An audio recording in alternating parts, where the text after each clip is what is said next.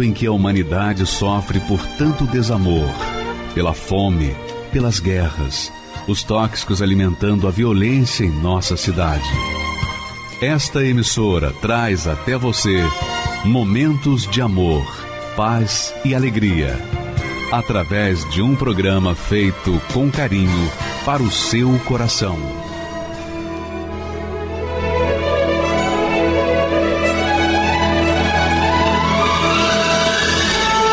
E agora, com você, a Palavra Amiga do Bispo Macedo.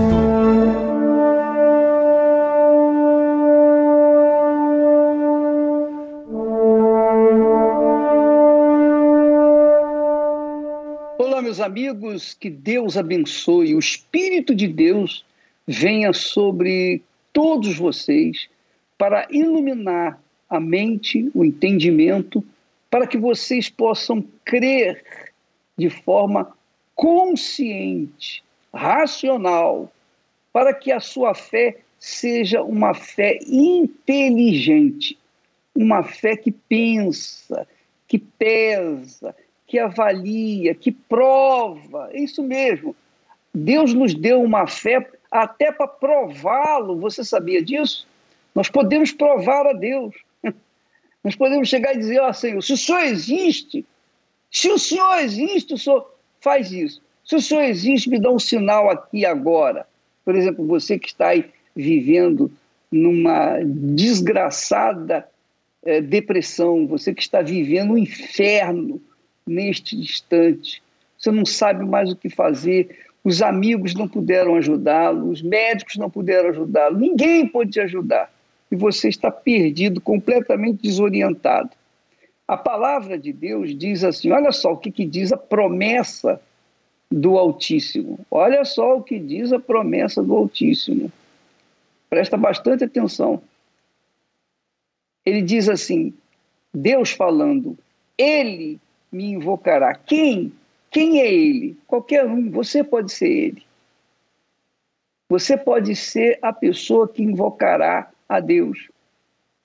Você pode ser a pessoa que vai fazer um teste com Deus. Ele me invocará e eu lhe responderei. Simples. É isso aí. A fé é simples, minha amiga e meu caro amigo. A fé não tem complicações. A fé não tem nada com religiosidade. A fé tem a ver o quê? De certeza. Fé é certeza. Quando você tem certeza de alguma coisa, isso se chama fé. Só que a fé, quando vem de Deus, ela é sobrenatural. Não é uma certeza natural, é uma certeza sobrenatural. E quando a pessoa tem a certeza sobrenatural e invoca a Deus, ele responde, ele atende. É o que ele promete aí, ó, está escrito, é ele que fala assim. Ele me invocará, ele me invocará, e eu lhe responderei. E mais, estarei com ele na angústia. Você está em, em angústia aí? Está nos assistindo? Então Deus está aí junto com você. Ele está aí junto com você. Agora, preste atenção. Não é porque ele está junto de si, perto de si, vendo o seu sofrimento, que ele automaticamente vai interferir na sua vida. Não. Ele não vai interferir na sua vontade. Para que você possa se livrar desse mal-estar, dessa depressão, dessa angústia, você tem que invocá-lo. É como o médico. É assim que, que os médicos fazem. Você, quando tem um problema, você vai no médico e lá você tem que dizer o que você tem, o que você precisa, quais as suas dores. Você tem que mostrar para ele qual é a sua situação. Diante daquilo que você fala para ele, então, diante do seu conhecimento técnico, científico, ele vai ajudá-lo. Deus é como esse médico, ele fica esperando, de braços cruzados, as pessoas invocarem. Você não pode ficar reclamando, dizendo, ah, mas ele sabe da minha situação. Ele sabe, mas o que, que ele pode fazer? Ele só pode interferir na sua vida com a sua permissão. E essa permissão que você dá é a fé. é a fé. Então, ele me invocará, e a resposta qual é? Eu lhe responderei. Eu lhe responderei. Mas quem pode invocá-lo? Quem deve invocá-lo? Qualquer um. Você pode ser macumbeiro, você pode ser espírita, espiritualista, você pode ser evangélico, católico, muçulmano, judeu, você pode ser o que for. Você pode ser até satanista. Essa é a realidade. Você pode ser até um satanista. Mas se você invocar a Deus, ele promete responder. Não é bacana isso? Extraordinário. Ele diz então: estarei com ele na angústia. Deus está sempre com os angustiados, os aflitos, os perdidos, justamente esperando para que a pessoa o invoque, para que ele entre em ação. Essa é a realidade. E aí ele promete: dessa angústia eu o tirarei e o glorificarei. Quer dizer, vai mudar a vida da pessoa de forma tão gloriosa que a pessoa vai ser glorificada pelo próprio Deus. E diz mais: fartá-lo-ei com longevidade e lhe mostrarei a minha salvação.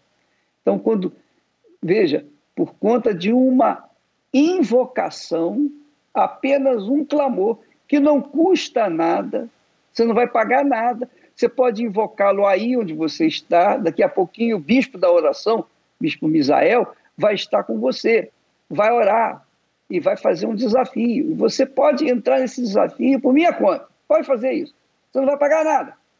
Você faz aí na sua casa, no presídio, no hospital, na clínica, onde quer que você estiver, se você invocá-lo, então ele vai te responder. É o que está escrito, é a promessa dele. Talvez você diga assim, pô, mas esse bispo Macedo é louco, é maluco, ele fala umas coisas que. Pois é, mas é o que está escrito. Não foi isso que Jesus falou para o diabo? Jesus respondeu para o diabo: está escrito. E o que está escrito está determinado por Deus.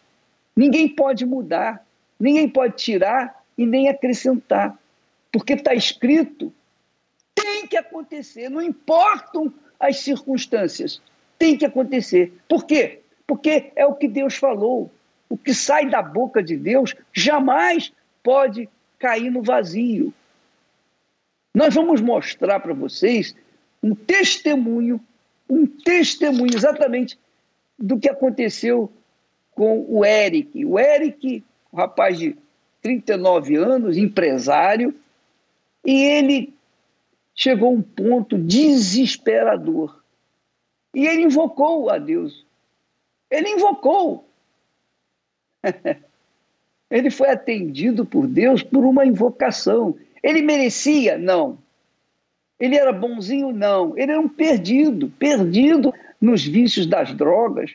Chegou ao ponto de negar ajudar o pai que estava enfermo para comprar drogas. Ele preferiu comprar as drogas do que ajudar o seu pai que estava enfermo. O seu pai morreu.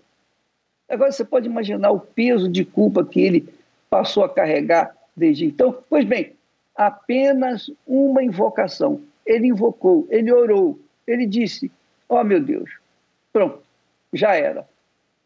e Deus veio ao seu encontro. Como se fosse um passo de mágica. Não é mágica, não. É uma questão de você crer no que está prometido por Deus. Quando a gente crê aquilo que está escrito, está prometido, esse é o trabalho da Igreja Universal do Reino de Deus, espalhar por todo mundo aquilo que Deus prometeu. E quem crê, recebe. Quem não crê, fica de fora. O que, que vai fazer? Essa é a fé. Vamos assistir agora, então, o Eric dando o seu belíssimo testemunho, por favor. Sou Eric Klein, sou empresário, tenho 39 anos.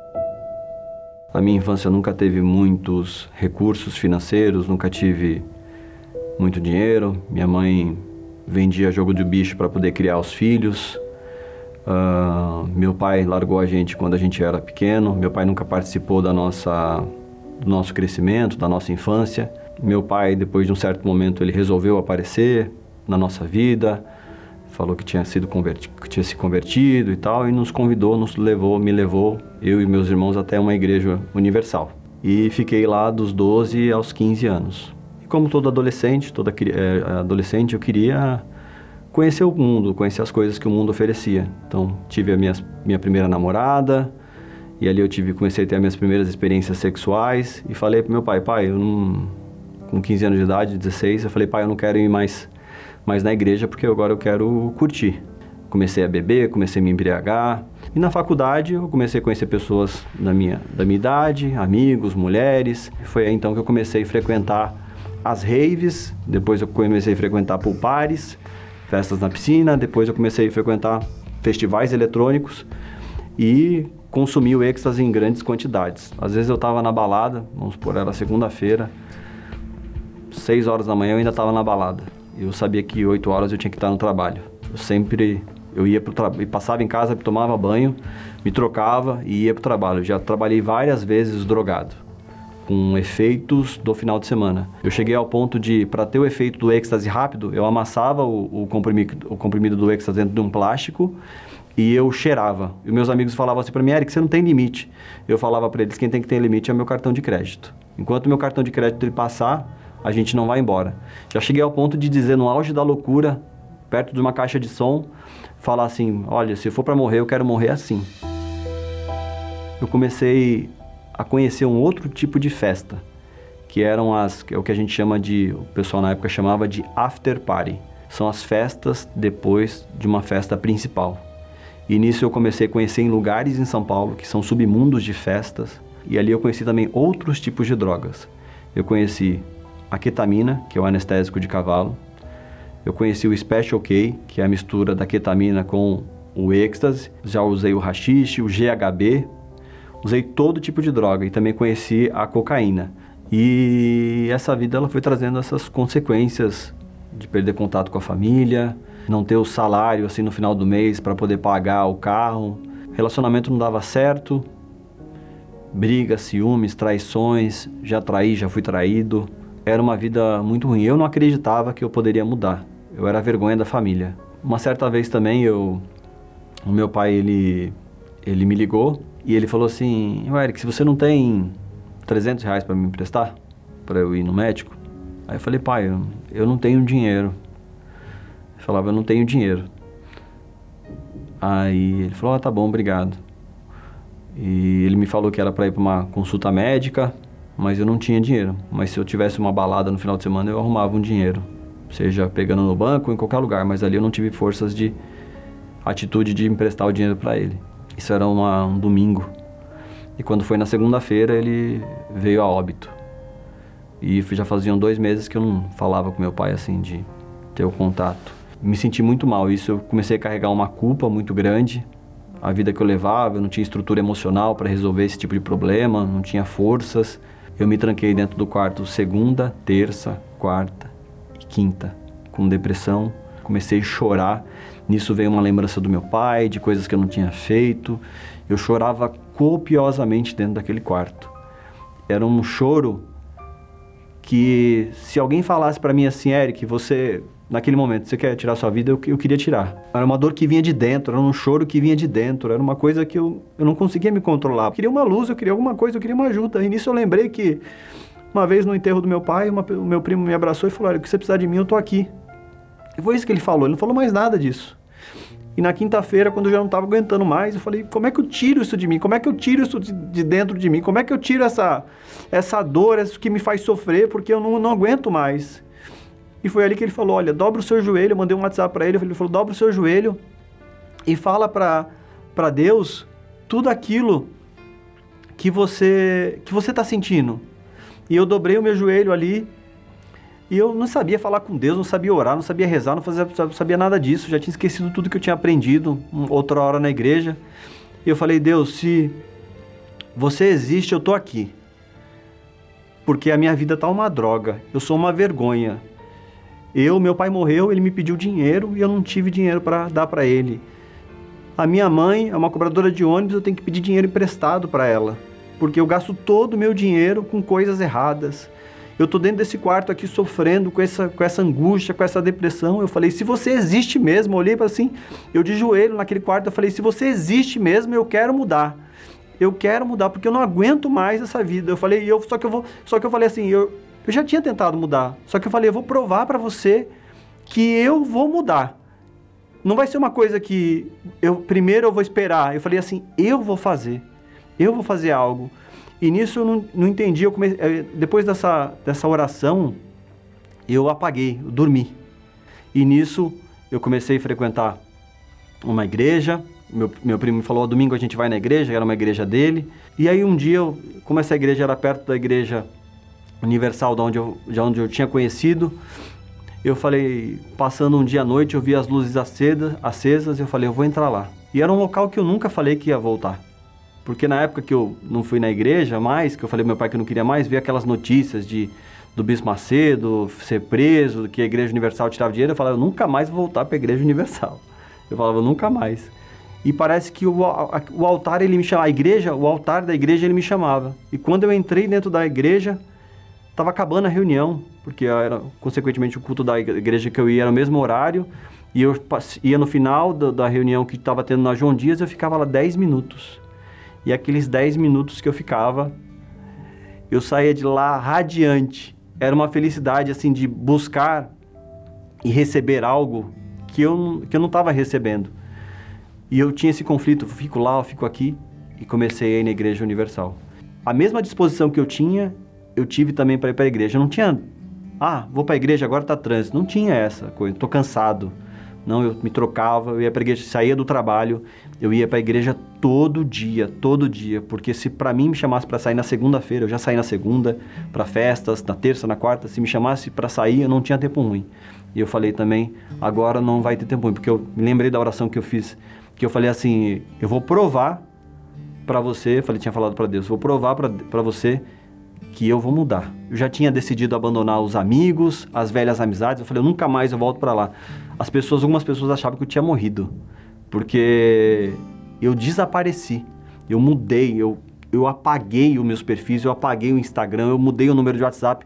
Eu falei, eu nunca mais eu vou voltar para isso. E ali eu comecei a frequentar as reuniões e numa certa vez o Bispo Macedo ele fez uma pregação, ele falou assim: "Se você que está aqui sentado nesse banco, não focar no Espírito Santo, você vai ver pessoas chegando depois de você, focando no Espírito Santo, a vida dela sendo transformadas e a sua vai ficar a mesma. E aquilo me acendeu uma, uma luz. Quando foi em, em janeiro, eu cheguei na igreja numa quarta-feira e eu lembro que começou a busca e eu falei para Deus uma coisa. Eu falei assim, falei, Senhor, eu já abandonei as amizades, eu abri mão dos vícios, eu abri mão da, de tudo aquilo que era errado, que era injusto. Eu falei, Senhor, só que eu, eu confesso para o Senhor que eu já não sei mais o que fazer para te receber. E quando eu falei aquilo, na frente do altar, eu recebi dentro de mim uma alegria tão grande que eu queria uma certeza. Na hora, as dúvidas na minha mente saíram. Eu queria abraçar as pessoas que estavam ali. E eu, eu foi a, eu já tive feito com droga, com euforia, mas aquilo que eu recebi, ela preencheu tudo aquilo que um dia eu buscava. Porque uma coisa é você buscar o Espírito Santo e você não saber quem é o Espírito Santo. Mas naquele dia eu falei assim: Meu Deus, obrigado, porque agora, agora eu te conheço. Assim como eu conheço a minha mãe, conheço as, as pessoas que estão no meu convívio. Eu sei o nome delas, sei quem elas são. Eu falei, Deus, Espírito Santo, eu falei, agora eu te conheço. Eu falei, agora. Eu, eu levantava a mão, eu falei, agora eu sei. Eu, parece que eu apertava a minha mão assim tão forte, como se estivesse segurando a mão de Deus. Eu falei, agora eu te conheço. E eu queria olhar para as pessoas, a busca terminou, eu queria continuar buscando. Eu me lembro que eu saí da igreja, olhava para as pessoas do lado, eu queria abraçar, queria contar para todo mundo. Eu entrei dentro do carro, eu olhava assim para o céu, pelo, pelo vidro assim do carro à noite, e eu falava: Meu Deus, obrigado. Obrigado porque agora eu te conheço. A minha alegria hoje, eu falo, Hoje, graças a Deus, Deus ele transformou. Depois eu saí daquele emprego, casei com uma mulher de Deus. Sou muito feliz no casamento. Tenho uma pessoa que é muito importante também na minha, na minha vida. Mas o que Deus fez, o que o Espírito Santo fez em mim, eu que era a vergonha da minha casa, que as pessoas não podiam confiar, hoje elas confiam. E a minha alegria hoje é servir a Deus. Sou um servo, eu, eu, eu posso me considerar um servo de Deus. Nós, eu sou obreiro, graças a Deus faço parte também de um grupo evangelístico. A gente vai nas biqueiras. Eu não tenho medo de falar daquilo que Deus ele fez e daquilo que Deus ele pode fazer na vida daquela pessoa. 100% feliz. Volto a dizer, não pelas condições exteriores, mas porque Deus ele habita dentro de mim porque a mim se apegou.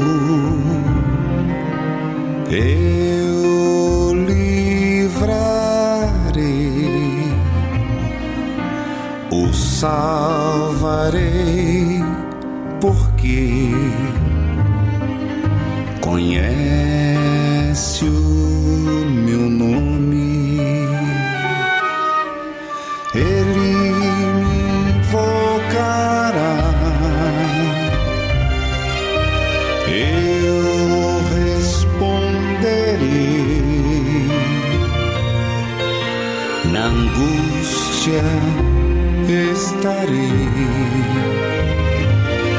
livrarei, o glorificarei. Saciá-lo-ei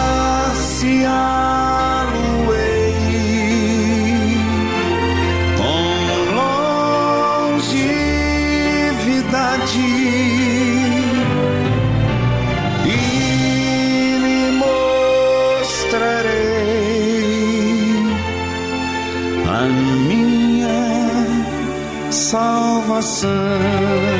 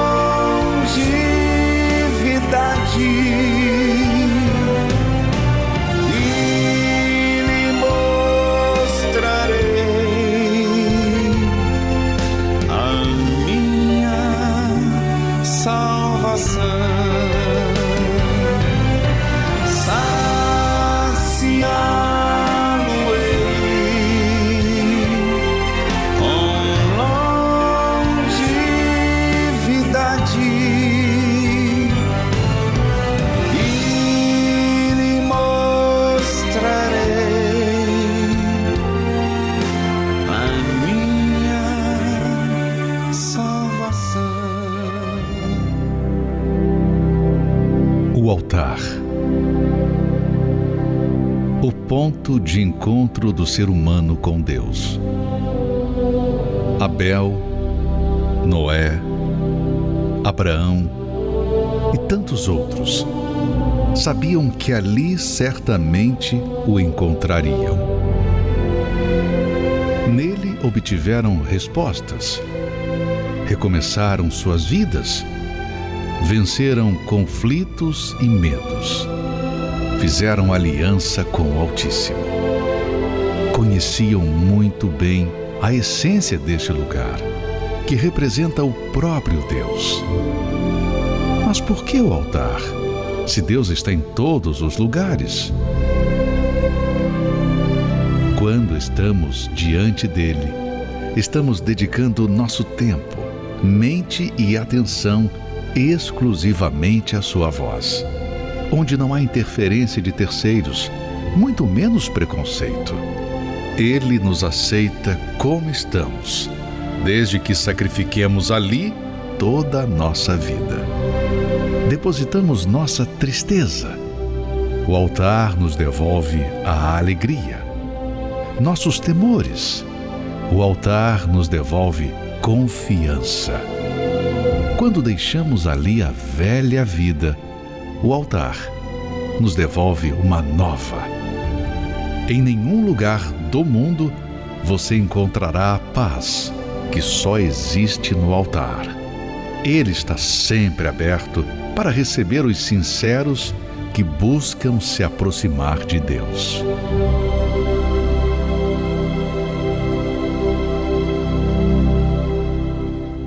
É, a gente procura levar as pessoas ao altar para que elas deixem no altar as suas vidas desgraçadas, suas vidas miseráveis, seus lixos, suas depressões, suas doenças, suas enfermidades, seus maus casamentos, enfim, tudo que não presta, seus vícios, tudo, tudo, tudo, tudo. Tudo que não presta, tudo que é literalmente desgraçado, é depositado no altar. E aí a pessoa recebe do altar a graça de Deus, o amor incontido de Deus, o amor infinito de Deus, o perdão, e uma vida nova, sobretudo. Mas nem todo mundo acredita nessa proposta, nem todo mundo, infelizmente. Mas nós temos pessoas como a Vanessa, que viveu durante muito tempo de notícias falsas. E ela se contaminou, ela se envenenou com as notícias contra a Igreja Universal do Reino de Deus. E a vida dela continuou indo de mal a pior. Até que um dia ela veio e olha o que, aconteceu na o que aconteceu com ela. Vamos assistir, por favor. Meu nome é Vanessa Corsini Nunes, tenho 40 anos, sou técnica de enfermagem e comerciante. A gente cresceu ouvindo falar muito, da muito mal da igreja, em especial dentro de casa, porque eu tinha uma irmã com problemas espirituais, que já tinha procurado ajuda em vários lugares, e ela começou a buscar ajuda na Igreja Universal. Então, como a nossa casa era toda católica, então a gente tinha uma aversão muito grande, rejeitava muito é, essa escolha da minha irmã. Então, todas as vezes que a minha irmã passava mal, ela procurava ajuda na igreja. Então, ela saía de casa e ia direto para a igreja buscar ajuda. Então eu comecei a ir atrás dela na igreja para tirar ela de lá, porque a gente acreditava que na igreja eles iam fazer mal para ela, iam se aproveitar da, da situação que ela estava. Então eu entrava na igreja já dominada por tudo aquilo que eu ouvia falar. Na minha cabeça, eu, eu acreditava que os pastores eram ladrões, porque era isso que tinham me ensinado sempre. Então eu acreditava que eles iam tirar o dinheiro da minha irmã, né? Então é, eu ia para impedir que a minha irmã desse qualquer coisa dentro da igreja. Eu já entrava já igual um soldado lá assim dentro da igreja procurando onde ela estava. Se eu visse um, um movimento, eu falava, ah, lá é o palco dela, onde tiver show, a minha irmã vai estar lá no meio. Porque ela manifestava, né, com, com legiões de demônios. Então, para mim, tudo aquilo era um teatro e a igreja precisava de artistas e a minha irmã era uma que estava fazendo tudo isso de graça. Então eu ia lá, eu, eu cheguei a tirar a minha irmã de dentro da igreja, manifestada e colocar dentro do carro, com os pastores, com os obreiros, as pessoas tentando impedir e eu lutando para tirar a minha irmã de lá de dentro. Para a gente que tinha aquela, aquela fé é, repetitiva, aquela fé é, que a gente só decorava aquilo que nos ensinavam, para a gente aquilo era, era, ela tinha problemas psiquiátricos, então é, foi procurado ajuda em, em, em, psiquiatras, né? Então a gente entendia como um problema, uma doença mental. Então, para nós, ela tinha que ir ao médico, tinha que tomar os remédios, ela chegou a ficar internada em clínicas, então para a gente não existia o lado da fé. A nossa fé era uma fé conformada, né? Era uma fé que a gente sabia as rezas decoradas, mas a gente não conhecia a Deus, né? Então levou muitos anos para a ficha cair que eu estava com todas as áreas da minha vida destruída.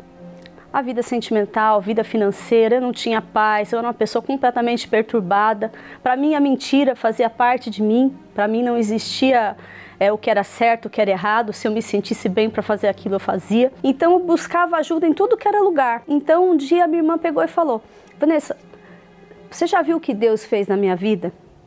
E naquele momento eu falei: puxa vida, eu tinha que admitir que Deus tinha feito tudo na vida dela, enquanto eu estava ali debochando, chamando o bispo Macedo de tio Patinhas. E eu falei: eu vou vencer o meu orgulho, porque eu não tinha mais aonde recorrer. Eu já tinha procurado ajuda em muitos lugares. Eu falei: eu tenho que me desarmar porque na minha cabeça eles tinham feito lavagem cerebral na cabeça da minha irmã a vida inteira. Só que essa lavagem que tinham feito na, na, mente dela tinha sido uma lavagem que tinha limpado ela. Eu falei, eu também quero ser limpa. Né? E, e aí eu fui, na, na, na, primeiro na sexta-feira, e aí foi me orientado o que, que eu tinha que fazer para minha vida mudar, assim como a vida dela tinha mudado. E eu passei a buscar. Tudo que o homem de Deus me ensinava, tinha momentos que o mal tentava agir na minha cabeça? Tinha. Tinha momentos que soprava e eu falava, será que é isso mesmo? Mas eu falei, não, eu vou chegar como uma criança e eu vou obedecer. E eu comecei a obedecer, participar das reuniões e Deus foi transformando primeiro o meu caráter, né? Porque como eu falei, a mentira para mim era uma coisa normal. Então, eu senti a, a, a, a primeira vez que eu senti que, puxa, está acontecendo alguma coisa dentro de mim, foi num gesto pequeno, dentro do mercado, que eu tinha um, um, hábito horrível de entrar no mercado com a minha filha. Enquanto a gente fazia compra, a gente pegar coisas caras e comer dentro do mercado e se desfazer da embalagem dentro do mercado, porque a gente, porque eu era muito esperta. Imagina, eu vou comer o chocolate mais caro e vou jogar aqui dentro. Então, no dia que eu cheguei no mercado com a minha filha, ela foi para pegar, eu falei: "Filha, e se Jesus fizesse a compra com a gente aqui, será que ele ia aprovar a gente comer esse chocolate, jogar esse papel aqui escondido para a gente não pagar? Aí ela soltou o chocolate. Ali eu percebi que eu estava mudando. Né? E dali em diante eu já não conseguia mais mentir. Eu entendi que o diabo era o pai da mentira. E eu não queria mais ser filha do diabo. Então eu comecei a deixar Deus cuidar de mim.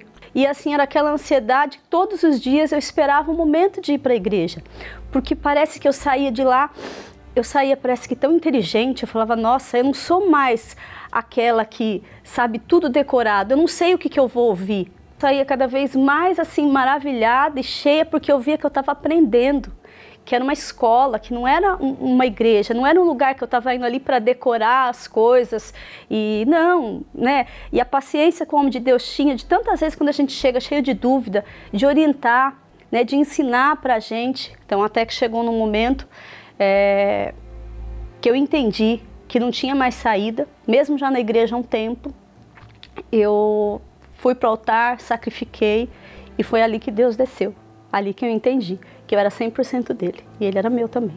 Hoje, olha, está acontecendo um caos no mundo, mas a gente está completamente em paz, porque eu sei, eu sei quem cuida de mim. Eu sei que a minha vida não é mais minha, né? Eu abri mão da minha vida. Então, assim, por mais que esteja tudo acontecendo, as pessoas, eu vejo as pessoas chorando, desesperadas, eu estou em paz, né? Porque Deus é com a gente. Deus tem honrado a gente mesmo diante de tudo que está acontecendo. Na vida sentimental, Deus me deu um casamento um homem de Deus e, e o Espírito Santo que existe hoje dentro de nós, que, que nos conduz, que nos dá sabedoria, né? que mesmo diante da pandemia, a gente está crescendo, a gente está vencendo. Eu era apenas uma funcionária, hoje a gente tem né, duas marcas de acessório, a gente está tomando espaço no mercado. Posso te dizer que até numa velocidade importante diante de tudo que está acontecendo. Né? Tudo isso realmente foi, eu precisei vencer, vencer o preconceito, vencer tudo aquilo que a mídia tinha oferecido para mim, né? Mas eu fui bem aceita dentro da igreja. É, ninguém me, me condenou, né? Pelas coisas que eu fiz, pelas coisas que eu falei. Eu perdi muito tempo.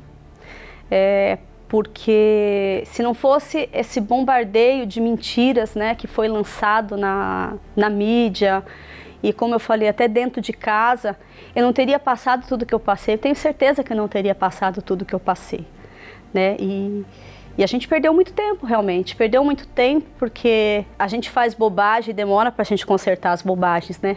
Mesmo quando a gente já está na fé. Então, realmente, assim, é... eu perdi muito tempo por causa da fake news. Hoje eu sou evangelista, eu faço parte do grupo Consolador e hoje o meu maior prazer é ir tirar essas pessoas que estão ah, sofrendo nas ruas, nos cemitérios, para trazer elas para a igreja, para trazê-las para a casa de Deus. Porque hoje eu entendo, hoje eu sei que a única saída é o Espírito Santo. Família. Um bem criado pelo próprio Deus, mas que tem sido alvo de constantes ataques. E quando um familiar é atingido, todo o lar é afetado, trazendo a triste marca de destruição e sofrimento. Somente o poder de Deus pode guardar toda a família. E sábio é aquele que intercede e luta pelos seus familiares, não de forma física, mas através da fé. Por isso, este mês de maio será o mês da família e neste domingo, dia 22, realizaremos a oração por todos os filhos. Às 7, 9 e meia e 18 horas, no Templo de Salomão e em todas as igrejas universal. O seguidor espera pães e peixes. O discípulo é um pescador. O seguidor luta por crescer. O discípulo luta por reproduzir-se. O seguidor entrega parte de seus desejos. O discípulo entrega toda a sua vida. O seguidor gosta do afago. O discípulo gosta do serviço e do sacrifício. O seguidor vale porque soma. O discípulo porque multiplica. O seguidor é condicionado pelas circunstâncias. O discípulo as aproveita para exercitar a sua fé. O seguidor é valioso, o discípulo é indispensável. Igreja Universal do Reino de Deus.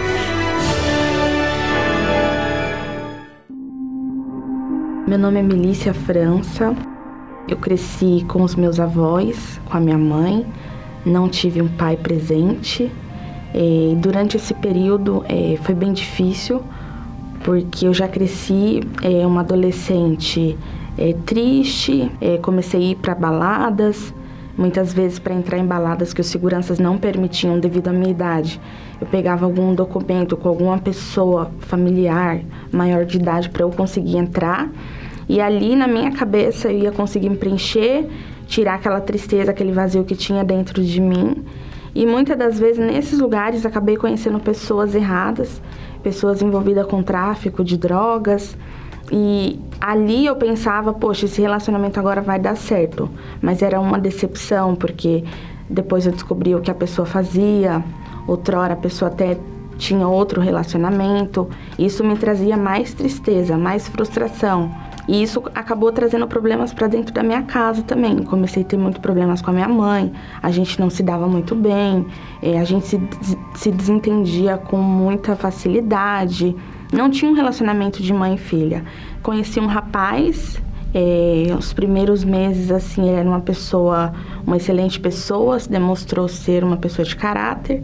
E ali eu acreditei, poxa, agora vai dar certo. Agora eu vou ter um relacionamento feliz. E com o passar do tempo, eu fui descobrindo que ele era envolvido com drogas, que ele usava drogas, é, maconha, cocaína. É, muitas vezes ele sumia ao final de semana, passava dois, três dias, não dava satisfação. Ele começou a falar para mim: Você me conheceu assim, eu ser assim. Quando eu cobrava ele satisfação por qual motivo ele sumia ao final de semana, ele falava que ele foi criado de uma maneira que não precisava dar satisfação. E ele, muitas vezes, quando eu cobrava isso, ele me chamava de louca. Então, às vezes, eu pensava que o problema era até mesmo comigo pelo fato de eu estar cobrando ele, ele colocava essa culpa para cima de mim. Então a gente começou a brigar muito. Então, eu passei a ser uma pessoa mais agressiva, a ponto de quebrar as coisas, de estar ali no momento de ira e quebrar alguma coisa. Chegou um momento que eu encontrei ele na rua fazendo coisas erradas e eu vi ele passando com o carro, pedi para ele parar, ele não parou, eu pulei na frente do carro, me machuquei.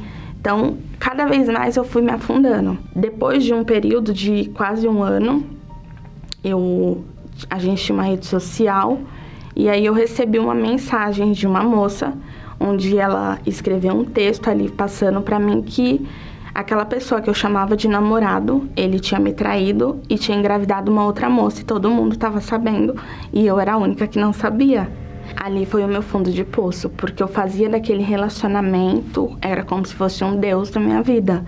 Então, quando eu descobri aquilo, eu fiquei sem chão. Eu sofria com muita insônia devido ter acontecido isso, eu não sabia o que fazer.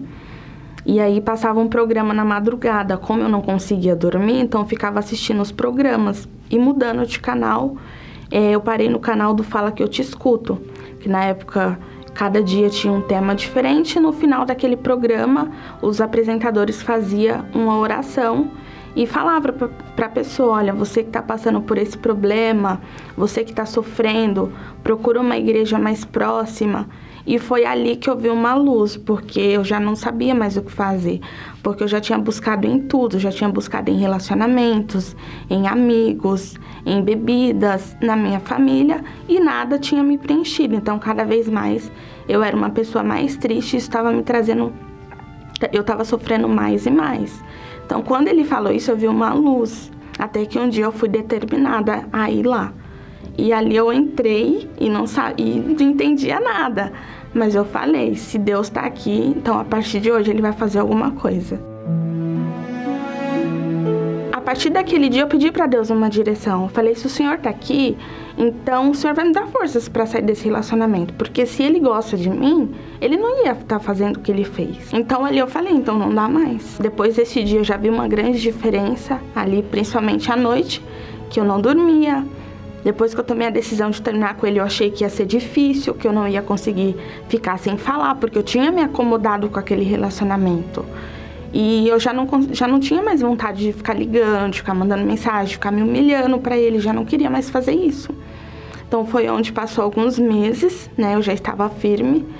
Após esse dia que eu fui, é, na mesma semana eu cheguei em casa falando da igreja, minha mãe e o meu padrasto também já foram. Então é, na semana seguinte ele já estava na igreja comigo. É, passaram alguns meses, em torno de uns seis meses, eu tomei a decisão de me batizar nas águas, né? E foi onde eu decidi abrir mão de tudo, abrir mão dos amigos, abrir mão da, daquelas festas que eu ia antes, é, dos relacionamentos que eu tinha buscado tanto no mundo e não conseguia. E resolvi pegar firme com Deus, né? Seguir é, obedecendo a palavra. Então, me batizei nas águas e aí foi o começo de tudo, né? Aí eu passei a ser uma nova pessoa em casa, o meu comportamento já era outro. Só que eu precisava de mais alguma coisa que era o que ainda estava vazio dentro de mim, né? Eu sabia que precisava do Espírito Santo. Então eu falei para Deus, eu falei, Senhor, eu não aceito mais é, ser essa pessoa vazia. Porque se eu não tiver o teu espírito, a qualquer momento eu posso voltar a ser o que eu era. Passou alguns dias, eu recebi o Espírito Santo. Tava uma tarde em casa, buscando, falando com Deus e falando que eu não aceitava mais ser vazia, ser triste. E foi ali que o Espírito Santo veio sobre a minha vida. Naquele momento eu senti eu, uma alegria, coisas que eu não sentia no mundo, tudo que eu já tinha vivido é, com amigos, com bebida, com namorado. E naquele momento tava só eu e Deus. E ali eu senti aquela paz, aquela alegria dentro de mim. Então ali eu sabia que ele era comigo. E eu vi essa mudança no meu dia a dia. Eu era uma pessoa triste, uma pessoa angustiada, e ali eu já não sentia mais isso.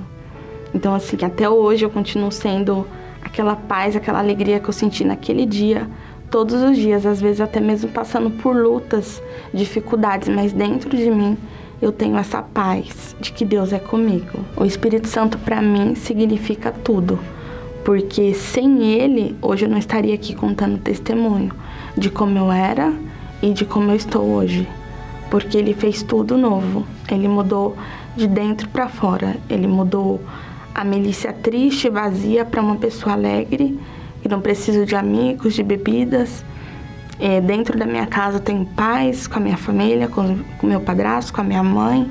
Então ele é tudo para mim.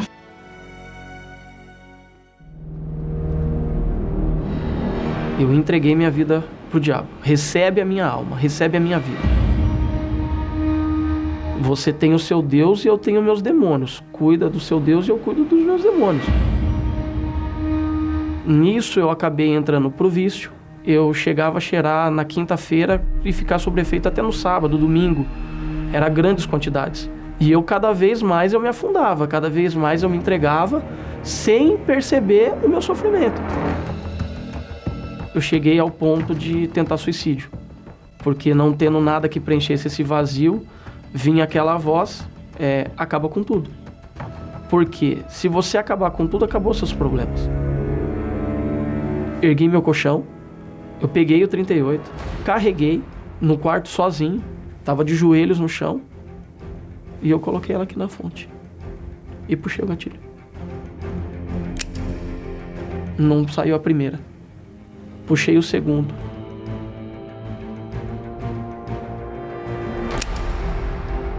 E roletei ela inteirinha no tambor.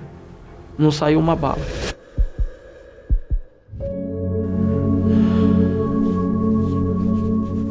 É difícil porque você não quer acabar com a sua vida. Você quer acabar com um problema. Só que o problema ele estava na alma. Eu fui dormir no sofá. E ali eu peguei o celular e procurando, rodando a rádio no celular, só entrava a rádio da Igreja Universal. Seja Deus falando para você, ou você que me ouve pelo rádio, e eu me lembro claramente que o pastor ele falou assim: "Você que está aí. Quem sabe a sensação que você tem é que se você morrer não vai fazer falta e você já pensou até mesmo em se matar. Para você tem jeito. Não importa os erros que você tem, o que você fez no passado. O que é mais forte foi porque ele falou que eu estava vivendo. Como última porta, eu fui para a Igreja Universal. Eu cheguei diante de Deus, diante do altar, e eu falei para Deus: até hoje só te odiei. Minha vida foi dada ao diabo. Mas, se o Senhor existe, eu tô aqui. Eu lembro que saiu um peso. Saiu um peso de dentro de mim. O desejo pela cocaína foi embora. As bebidas, cigarro, pornografia, tudo foi embora.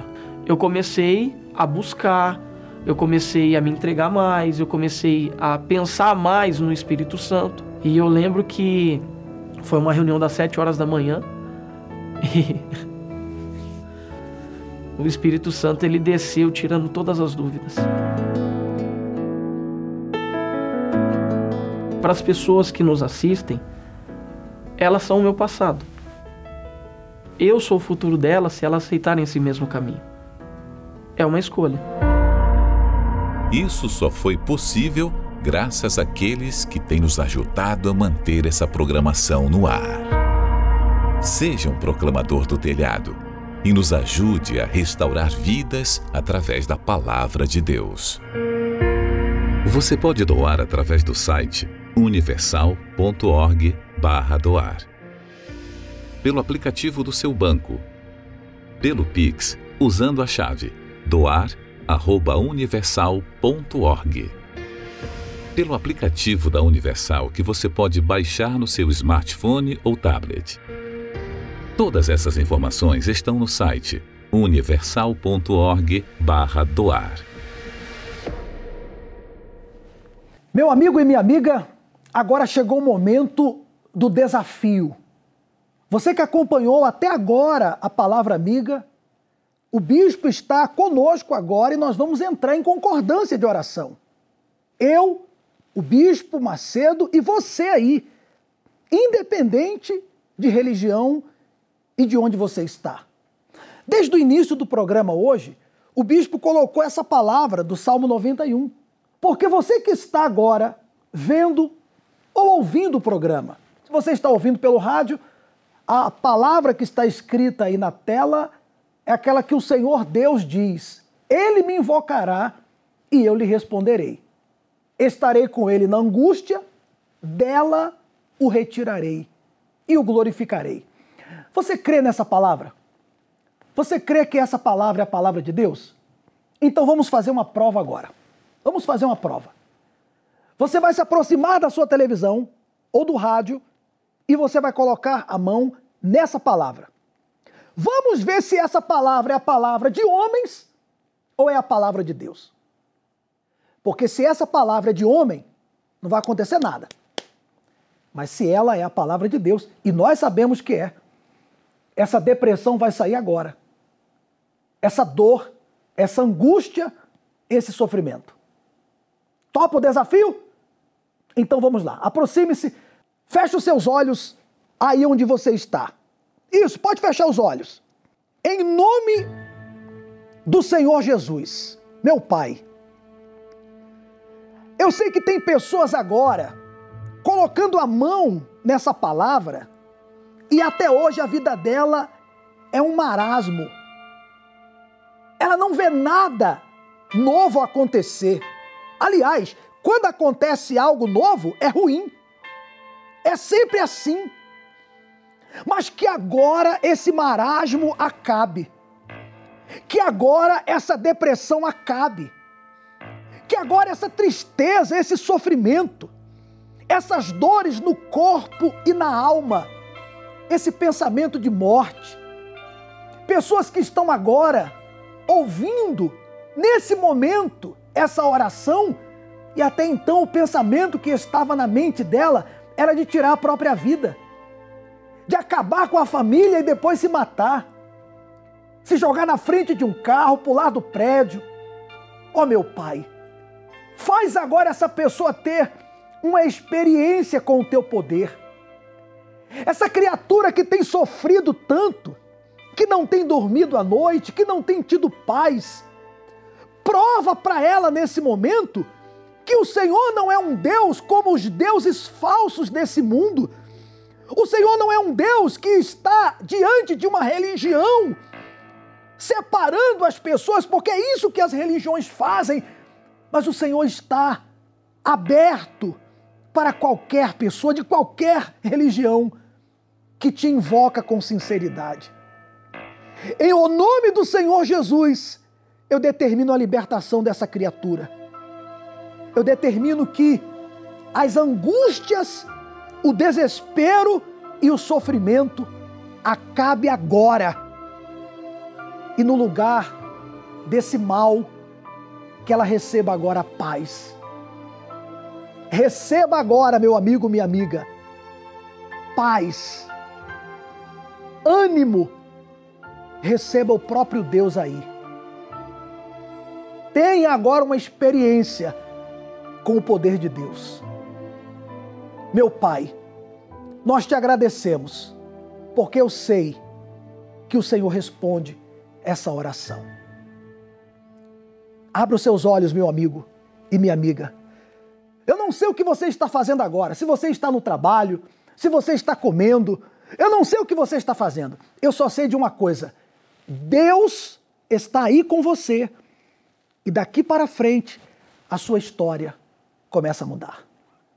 Você crê nisso? Então, é mudança de vida daqui para frente. Se você havia preparado o copo com água, aproveite agora e beba com toda a sua fé hoje eu estou tão em paz comigo. Parece até que não faz sentido o que eu tenho chorado, o que eu tenho sofrido. Não importa o que você tem chorado, o que você tem sofrido. Nós não estamos aqui todo dia nessa palavra amiga, fazendo um desafio com a Bíblia. Isso aqui não é emoção, não.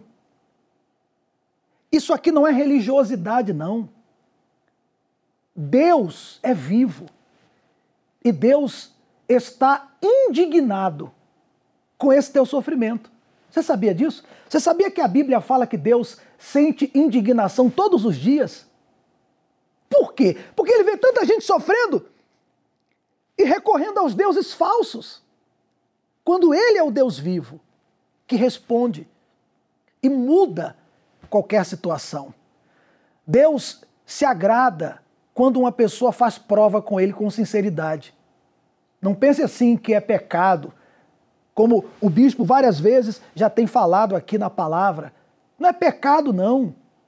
Faça prova com Deus, faça teste com Deus, mas com sinceridade. E aí você vai ver a sua vida começar a mudar. O que eu creio é que logo, logo será você a contar testemunhos de transformação de vida. Tá certo? Você pode procurar a Igreja Universal ainda hoje, o mais rápido que você puder. Você pode estar conosco também nesse domingo. Domingo agora teremos a grande oração pelos filhos e pela família, sete da manhã, aqui no Templo de Salomão. Sete da manhã, nove e meia da manhã, e pessoalmente eu estarei às 18 horas, na vigília pela sua alma. É uma reunião que nós temos tratado da alma, resolvendo o problema da alma, o resto será resolvido. E se você tiver uma Bíblia, traga. Traga porque neste domingo nós vamos fazer também essa prova de fé com Deus. Bom, para terminar aqui a minha participação, eu não sei se você sabe, a Igreja Universal vai completar esse ano 45 anos. Quantas perseguições, quantos poderosos já se levantaram contra a Igreja Universal? Por que, que ninguém consegue destruí-la? Sabe por quê? Porque a palavra de Deus diz que as portas do inferno não prevalecerão. Só por isso. A palavra de Deus é verdade. Então, se você se apegar a essa palavra, sua vida vai mudar. Agora você já sabe o que fazer. Fico por aqui. Deus abençoe grandiosamente a sua vida. Jesus Salvador, Jesus Salvador, Jesus Salvador, Jesus Salvador. Senhor, consolai os que choram curai os que sofrem nas ruas dos guetos, nos becos escuros, na chuva, no frio, sem teto e sem pão. Piedade daqueles que pensam que a felicidade é a riqueza, o poder Ser feliz na verdade é quem tem Jesus dentro do coração. Jesus Salvador, Jesus Salvador, Jesus Salvador. Jesus Salvador.